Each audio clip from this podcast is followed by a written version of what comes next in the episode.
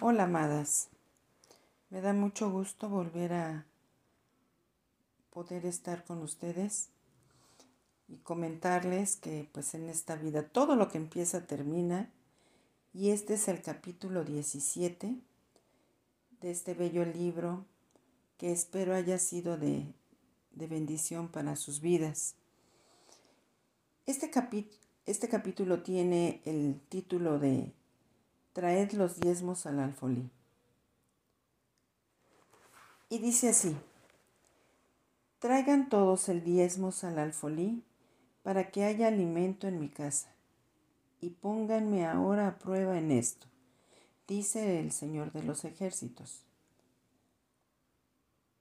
Si no les abro las ventanas de los cielos y derramo para ustedes bendiciones hasta que sobreabunde, por ustedes reprenderé al devorador, para que no les destruya los frutos del suelo, ni su vida en el campo sea estéril, dice el Señor de los ejércitos.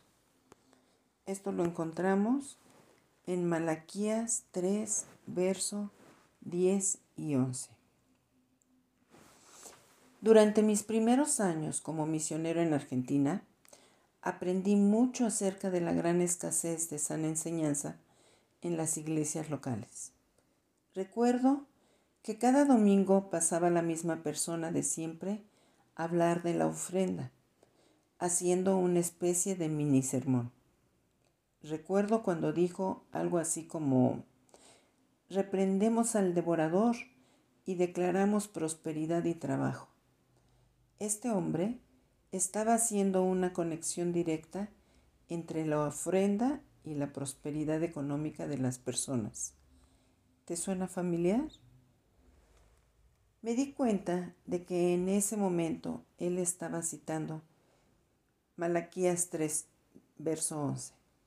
Este pasaje se suele usar para decir que Dios nos bendice cuando ofrendamos y reprende todo aquello que impide nuestra prosperidad económica. En esencia, lo que se enseña es que ofrendar y diezmar es un buen negocio, una buena inversión. Yo doy y como resultado mi economía va a ir mejor.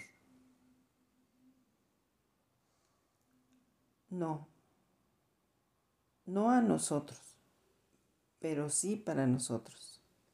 Alguien dijo que la Biblia no nos fue escrita a nosotros, sino para nosotros.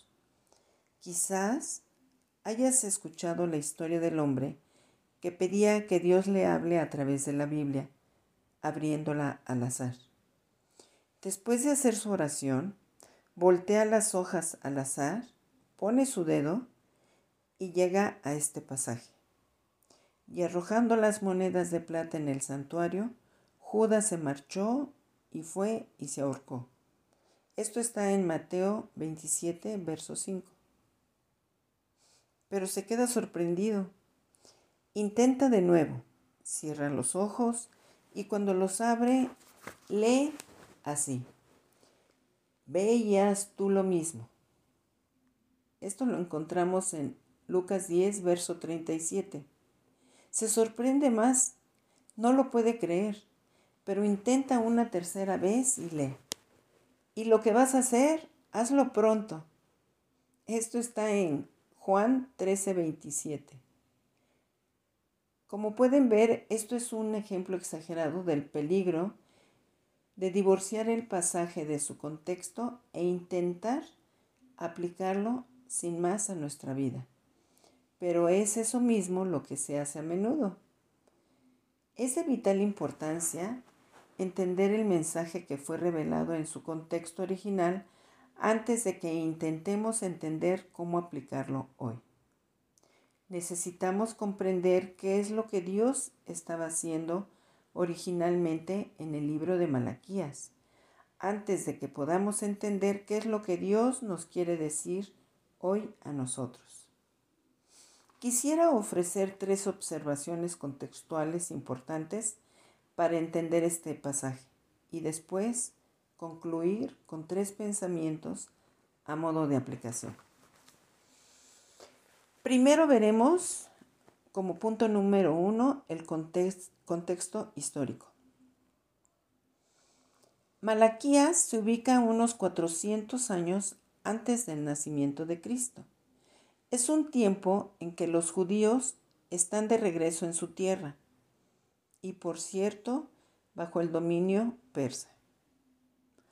Hace más de un siglo, Dios había usado a personas como Esdras, Ageo y Zacarías para reedificar a un pueblo que había estado cautivo durante 70 años en la nación de Babilonia.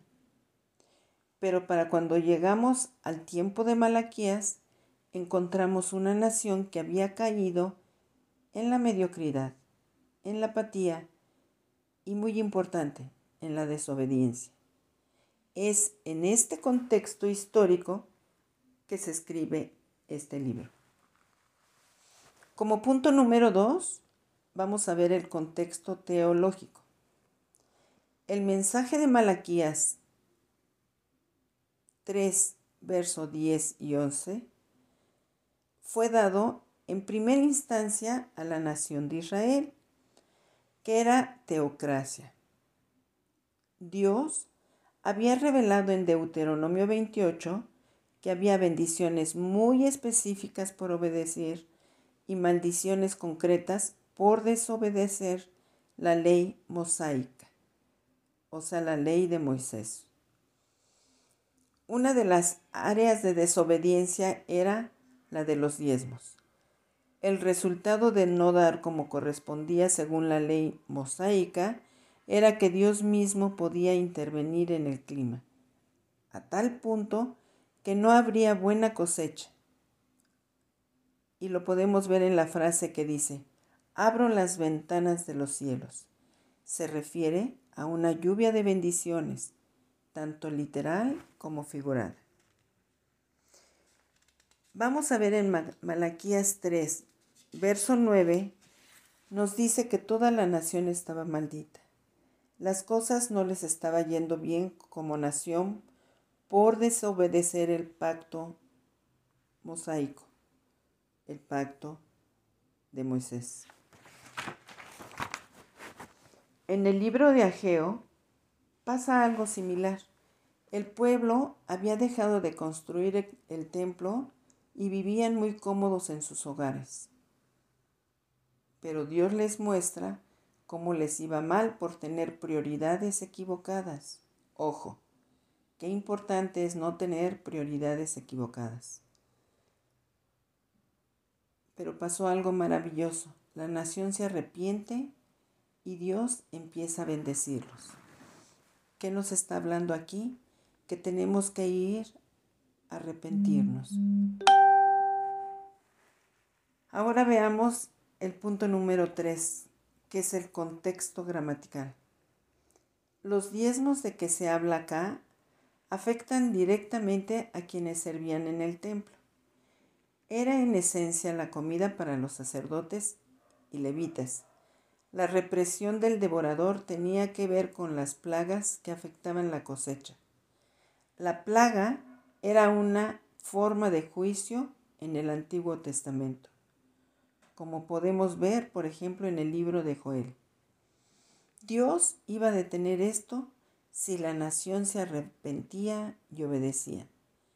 Tomen muy en cuenta estas dos palabras, arrepentimiento y obediencia. Ahora vamos a ver los tres puntos como aplicación. La teología de la prosperidad. Me indigna el Evangelio de la prosperidad. Distorsiona al, al, Evangelio. Utiliza a Dios para lograr fines egoístas. Este pasaje se ha usado para motivar a las personas mediante la culpa o con promesas falsas para que ofrenden. Muchas personas rechazan el verdadero Evangelio por haber estado expuestas a este mensaje. Explicar esto a otros nos permite corregir falsas percepciones del verdadero e-, Evangelio y nos permite entender que Malaquías 3 tiene un contexto muy diferente del nuestro. Ahora veamos la cantidad que damos. No somos Israel, no somos una nación teocrática. No todo lo que Dios le dijo a Israel se aplica directamente a nosotros. El Nuevo Testamento no habla de un diezmo, sino de ofrendar según cada uno haya prosperado. Esto lo encontramos en 1 Corintios capítulo 16, verso 2. El 10% es una buena guía, como lo es un día de descanso en la semana. Pero es un piso, no un techo. Y el énfasis de dar en el Nuevo Testamento es la actitud del corazón. Entonces, no es que sea necesario dar mucho, sino dar de corazón. ¿Sí? Y algo muy importante, y es el punto número tres, la motivación por la cual damos. Jesucristo se dio a sí mismo por nosotros, y su sacrificio debería ser nuestra motivación al dar. Cuando damos, estamos respondiendo con gratitud a su entrega por nosotros. Además, estamos expresando nuestra confianza en Dios y reconociendo que todo lo que tenemos es suyo. Entonces, como conclusión, Agustín de Hipona dijo que lo que en verdad importa no es tanto lo que el hombre posee, sino lo que lo posee al hombre. El uso del dinero y nuestra disposición a dar indican si el dinero es nuestro amo o nuestro siervo. Ofrendemos con liberalidad a nuestro Dios, sin esperar nada a cambio, sino con gratitud por todo lo que Él hizo en Cristo Jesús y como, y como muestra de nuestra confianza en Él. Pues amadas, este es el final de este libro que su vida sea llena de bendiciones hoy y siempre.